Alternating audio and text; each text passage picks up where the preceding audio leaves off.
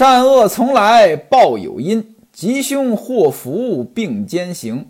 平生不做亏心事，夜半敲门不吃惊。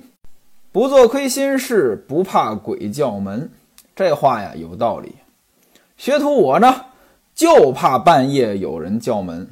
为什么呢？君子坦荡荡，小人长戚戚。我琢磨了一下，我肯定是个小人。哎，还真有这么一档子事儿。那天晚上呀，我睡在我的工作室。啊半夜得有十一点了，有人敲门，咣咣咣的敲门，一边敲着一边还喊：“老公，开门呀！”这是个陌生的声音，吓得我一哆嗦，没敢开门。我想着，我假装房间里没人，他敲一会儿也就走了。结果呢，不停的敲，一边敲一边喊：“什么老公呀，我错了，你给我开门呀！”我一想，这不是办法呀。仗着胆子，我就问我说：“谁呀？你开门嘛，老公，我错了。”我说：“你敲错门了，我不认识你，你快开门嘛！”我说：“你要再乱敲，我可报警了。”那你就报警啊！我一想，这玩意儿像话吗？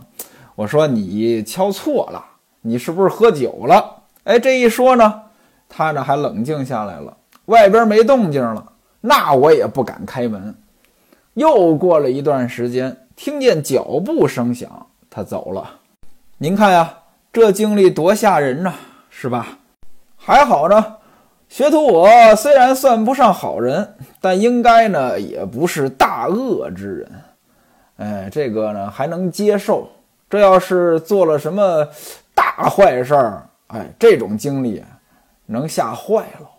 所以我非常欣赏冯道的一首诗：“莫为微时便创神，前程往往有基因。须知海月归明主，未醒乾坤现吉人。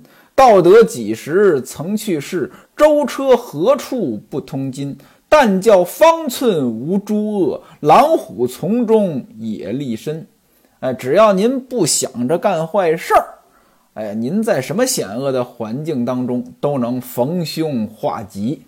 您看苗青不就是吗？一步错，步步错，铸成大错，成了逃犯了。虽说黑暗的官场给了他一条生路，那你这日子也不叫过的呀。再说了，这事儿还没完呢呀。安童又来告状了呀，找巡案大人告状啊。这安童来在了东昌府，就等着巡案大人坐听。但听得里面是云板响动。那位说了，什么叫云板呀？在衙门里边挂的一块板，长得像个云彩。这干什么使的呢？打这个云板呀，是集合的信号啊！大人升堂了，哎，你们都过来，各就各位。大门呢？打开了，曾御史坐在大堂之上，放出来三面牌。那位说了，怎么还放牌？这牌呀，您就可以理解成今天的办事儿窗口啊。一号窗口干什么？二号窗口干什么？就这个意思。头面牌是受理这个，你要是告什么皇亲国戚呀，比如驸马爷呀、皇亲呀、亲王呀。也就是原文当中说的世豪之家，世势力豪豪门。第二面牌是告官吏的，原文写的是告都部案，并均未有司官吏。先说这都部案，在明朝呀，每个省有三个最高权力机构，这三个机构呢是平行部门，这就是所谓的都部案三司，都。都指挥使司、部承宣布政使司、按提刑按察使司。头一个都指挥使司，这是地方最高军事机构，相当于地方军区。承宣布政使司，这就相当于省政府。提刑按察使司，这大概呢就相当于今天的。检察院、法院合二为一的这么个部门，所以呢，这第二个窗口、第二面牌这地方受理的是告官员的。第三面牌呢，就是百姓的诉讼，什么打个离婚官司呀，打个土地官司呀，就这些。安童进的是哪个窗口呢？原文当中也没表，反正呢就是说安童呢就进去了，进去也有一套手续，是不是要取个号啊，等着叫号啊，登个记呀之类的？那位说那时候也取号啊，我也不知道有什么手续。原文呢就说把一应事情发放净了，这才走到丹池上跪下。什么叫丹池？过去这个建筑啊，尤其是宫殿门口那个台阶儿啊，有一个大的台阶儿平台，这就叫丹池。您哪位要是听过快板单刀会，东吴的孙权上朝啊，黄门关站在丹池，一声喊：“列位卿家，你们且听言，哪一家有本出班早奏？若无有本，咱们卷帘朝散，请假还。”这里边呢，就出现了丹池。这丹池呢，一般是红色的，所以才叫丹池。他往这一跪，马上就有人问说：“你干什么？什么事儿？”安童呢，就把这封书信双手高高的举上来了。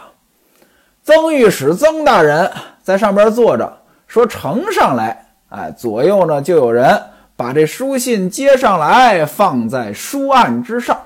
曾大人拆开观看。上边都写什么了呢？一开头，御都下年教生黄端素书奉大柱使少廷曾年兄先生大人门下。那位说这什么乱七八糟的？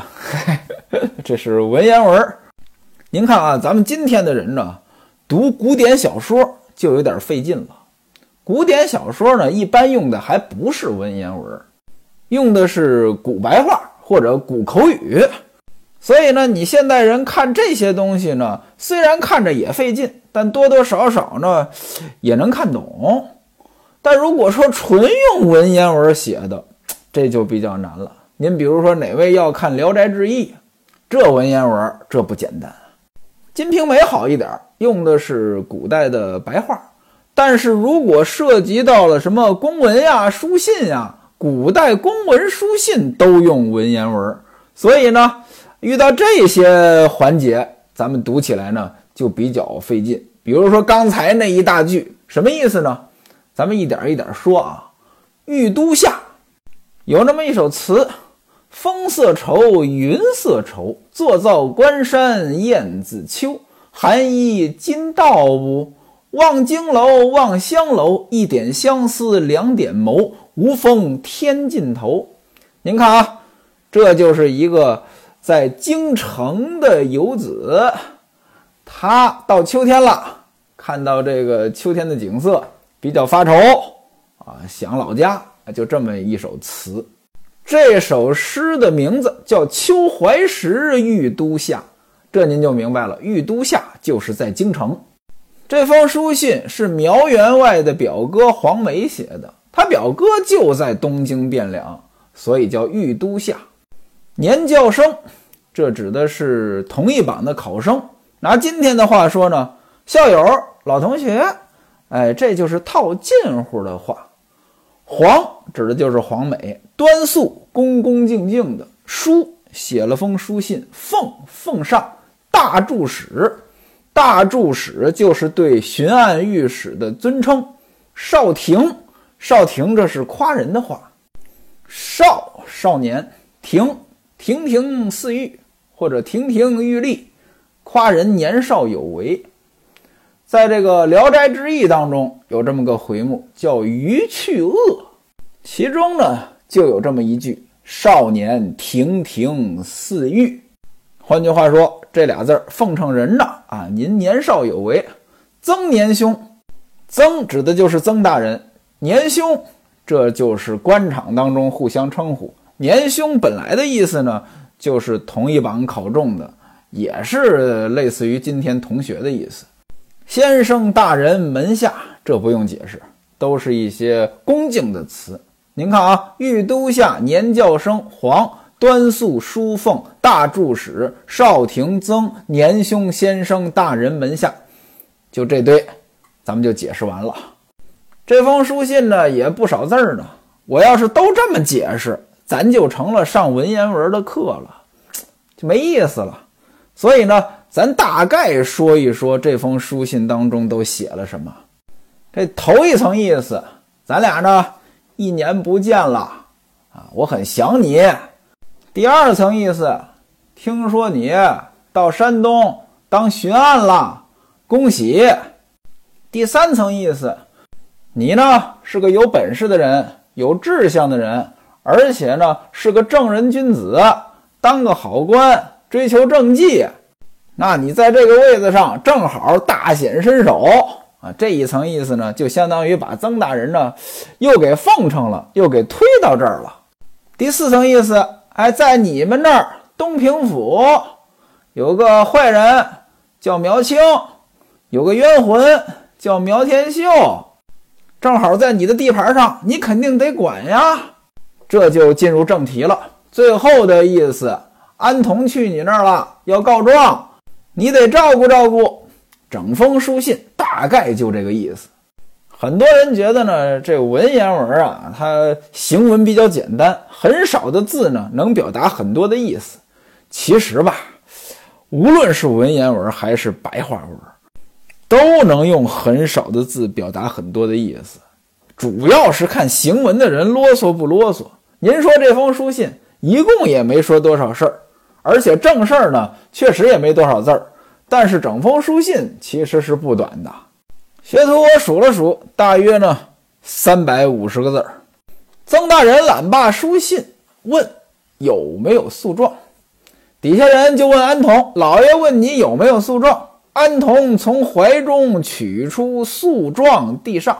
曾大人看了，提起笔来，在状纸上刷刷点点的。就写了这么几行字儿：“仰东平府府官从公查明，验相失守，连卷详报。”什么意思呢？这事儿交给东平府来办，而且要求从公查明，要求验相失守。您记着前文书，这个苗员外的尸首没找着，哎，这回要求你们找着尸首要验尸，并且呢，要求详细向我汇报。批完之后，就让安童呢到东平府去。一闻此言，安童连忙磕头，从便门出去了。曾大人这边让人把这个批文装在封套里边，又盖上印章，差人送到东平府。东平府府尹胡诗文胡大人一看上边来了批文了，那上边的批文不敢怠慢。于是呢，就差人办这个事儿，差哪个人呢？阳谷县县城狄思宾，县城副县长，阳谷县的副县长。那位说了，这不清河县的事儿吗？怎么又让阳谷县的官儿来管呀？哎，这就叫异地办案。其实，在今天，这种现象也常见。本地的官难免跟本地的势力呢有一些勾连，那异地办案呢，这种牵绊呢就少一些。咱们说说这阳谷县的县城狄思宾，这人呢是河南舞阳人。这舞阳呢，今天也有舞阳县，就在这个河南漯河市。这个狄思宾狄大人呢。有优点有缺点，优点是什么呢？刚正不阿，不收贿赂。缺点是什么呢？脑子不行，这让他办案呀，糊里糊涂。有个外号叫“狄魂”，一脑袋浆糊。在他接到这个任务之前呀，这个狄大人狄县城啊，还真路过清河县。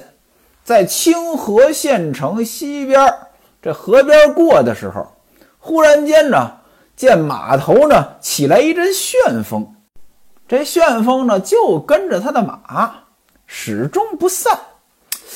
这狄县城一想，这事儿怪了，于是呢他勒住了马，跟手下人说：“说你们跟着这个旋风，看看到底刮到哪儿，这里边准有事。”底下人跟着旋风啊，七七八八的就走到新河口这儿了。回来就跟这个狄大人说：“说我们跟着旋风呢，走到新河口，这旋风呢就停了。”狄大人就把这附近的里长都叫来了，让他们挖啊，拿铁锹就挖。结果挖来挖去，见到一个死尸，在脖子上呢还有一个刀痕，就让这个仵作，仵作就是法医呢，这个验尸。另外呢，打听一下。这附近呢有什么所在？底下人就说了呀，离此不远是慈惠寺。狄大人一听呢，那甭问呀，准跟这寺有关系，就把寺中的僧人呢给找着了，就问说这怎么回事？寺中僧人说了，说去年冬天十月中旬，本寺呢放水灯。什么叫放水灯呢？就拿东西啊做成莲花呀或者小船的形状，上边呢点上蜡烛或者点上什么其他的灯，放在水上让它飘走。这是一个民间习俗，驱邪的也有祈福的。学徒我呢还真见过啊！我记得呢，呃，杭州梦想小镇，有一次呢在那儿溜达，哎，那地方呢就放水灯。和尚说了，我们放水灯。建议死尸从上流飘来，飘到港里。什么叫港？您看啊，这港三点水加一个巷，巷是什么呢？小巷子、小路。水呢，指的就是这个河，大河的支流就叫港。这是港这个字儿的最原始的意思。后来呢，就引申为这个港口了。啊，这个水边。有这么一块能停船的地方，各位您想呀，这和尚放水灯，肯定站在这个港上边啊。那么这死尸呢，就飘到港里了。寺中长老呢，觉得这个人可怜，所以呢，让大伙呢把他掩埋了。和尚都说不知为何而死。这狄县城的这糊涂劲儿就上来了，分明是汝等谋杀此人，埋于此处。想必此人身上有钱，你们呢不说实话，不由分说就把连长老在这些和尚打完之后收入狱中。这帮和尚呢，那真是闭门家中坐，祸从天上来。不过各位您想一想，今天咱要遇到这个事儿该怎么办？肯定是报警。这帮和尚当时为什么不报警呢？这人脖子上。这刀痕这么明显，那显然不是正常死亡呀。再说了，就算没有伤痕，你不知道怎么死的，你也得报官呀。和尚办事儿确有不妥之处，狄大人呢办事儿呢也的确武断，把这事儿就这么处理了，一级一级往上报，就报到曾大人那里去了。本来想着报到上级，看看上级有什么指示。您想想，这帮和尚，那肯定不能承认呀！确实他冤呀。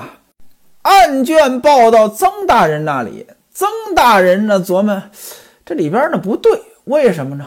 各位您想呀，如果说真是和尚把这人弄死的，那肯定抛尸于河中，这是最理智的做法呀。抛到河中，冲到哪儿算哪儿，这多好呀！你何必埋在岸上呢？这不是？自己给自己找事儿吗。另外再说了，好家伙哦，杀这么一个人，整个寺的和尚，这好几十人都被你弄来了，这听着也不像话呀，对吧？那杀人不是人越少越好吗？你说一个人杀不了，俩人合伙，俩人不行，仨人，这好家伙，杀这一个人，整个四个人都干这坏事了，这太可疑了。于是呢，曾大人呢。就把这些人呢先关起来，啊，那意思呢慢慢审理。这事儿发生呀将近两个月了，哎，安童来此告状了。前后一联系，那这事儿正好啊，这也是为什么要让狄县城来参与这个案子。那这死人到底是不是这个苗员外呢？让安童来认尸吧。结果安童一看呀，是放声大哭。这正是我的主人呀，被贼人所伤，刀痕尚在。那这就算是确认了尸体的身份了。他这一来，这帮和尚得救了，把这事儿报给曾大人，和尚呢就都放回去了。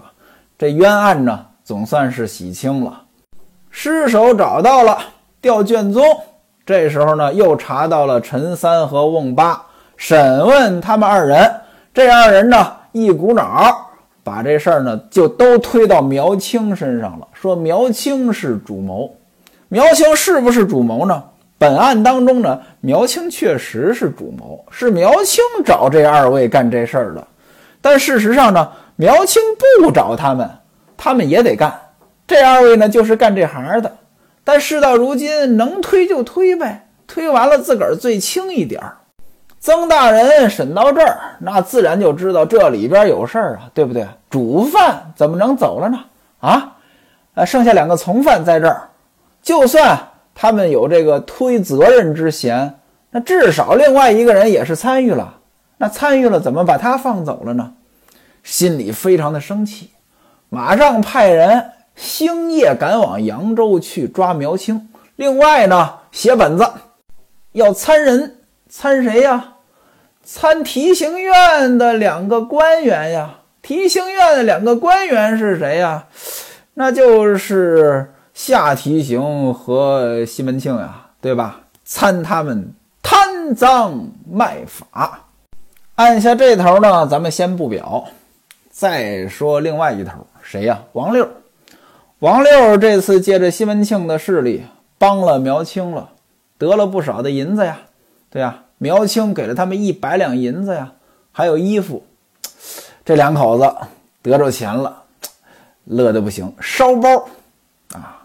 白天不闲着，晚上不睡，干什么呢？合计着这钱怎么花，琢磨着买什么首饰，做什么衣服。嘿，反正呢，暴发户烧包。这还不是最主要的，最主要的是什么呢？花十六两银子又买了个丫头，买这丫头呢叫春香，啊，使唤丫头。但最主要的作用不是使唤。原文写了，早晚叫韩道国收用不提。什么叫收用？陪主人睡觉，通房丫头。您看啊，王六对她老公那真够意思啊，自个儿虽然出去乱搞。但是呢，不吃亏，对吧？帮着家里挣钱。另外呢，知道自个儿老公吃亏了，啊，挣了钱之后呢，赶紧买个丫头补偿补偿老公。这两口子真有意思。话说这么一天，西门庆又到了韩家，当然了，是去找王六的。两个人喝完茶，西门庆呢到后边解手，看见隔壁的月台，那位说了。他们家是火车站，还有月台，不是？现在咱们说这个月台呢，往往就指的是站台，但其实原来不是。原来月台的意思呢，就是赏月的露天的平台，啊，要用在建筑上呢，就是正房或者正殿，哎，前边呢连着这个台阶的这么一块平台，这也是赏月的时候站在这儿，它没遮挡呀。往上看，所以叫月台。西门庆上厕所，看见了隔壁的月台，就问这是谁家？王六说：“那不就是岳三家吗？”啊，王六韩家跟岳三邻居啊。西门庆说：“这个不好，他遮住了咱的风水。你跟他说，赶紧给我拆了啊！如果说他不拆，那我让地方找他。地方就是地保。”您看啊，西门庆多霸道啊！看人家邻居不行，给我拆了。这西门庆霸道惯了呀。王六和韩道国不行呀。好家伙啊，我让人家拆，人家就拆呀。再说了，两家处的不错，这不像话呀。王六和韩道国就商量，你说这个挺好的邻居，这话怎么说呀？韩道国一寻思，要不然咱们偷偷的买点木材。咱也搭个月台，搭好了月台，月台上边咱们晒酱。什么叫晒酱？您都吃过酱，黄豆酱什么的。这酱呢，有一道工序就是晒，放在大缸里面啊，放在露天儿，就在这儿晒。浙江有个安昌古镇，安昌古镇里边就有个大酱园，里边的大缸呢一个挨一个的。哪位您有时间呢，可以去看一看。韩道国说了，咱也弄个月台，上边晒酱，下边干什么都行，弄个马房呀，或者弄个东镜呀。马房好理解，养马的。东境是什么？就是茅房。古代的茅房呢，一般呢是在这住宅的东边，所以叫东境。王六一听说你这个太没出息了，何必搭个月台呢？买些砖瓦，盖上两间厦子不行吗？什么叫厦？高楼大厦。韩道国说：“那与其盖两间厦子，不如盖一个一层两间的小房。”各位，您看啊，还是有钱，烧包，花了三十两银子盖了两间平房。西门庆一看呢。哎，挺好啊！让戴安呢，还送了很多的酒肉烧饼犒赏匠人。当然了，这么折腾，那这条街上谁人不知啊？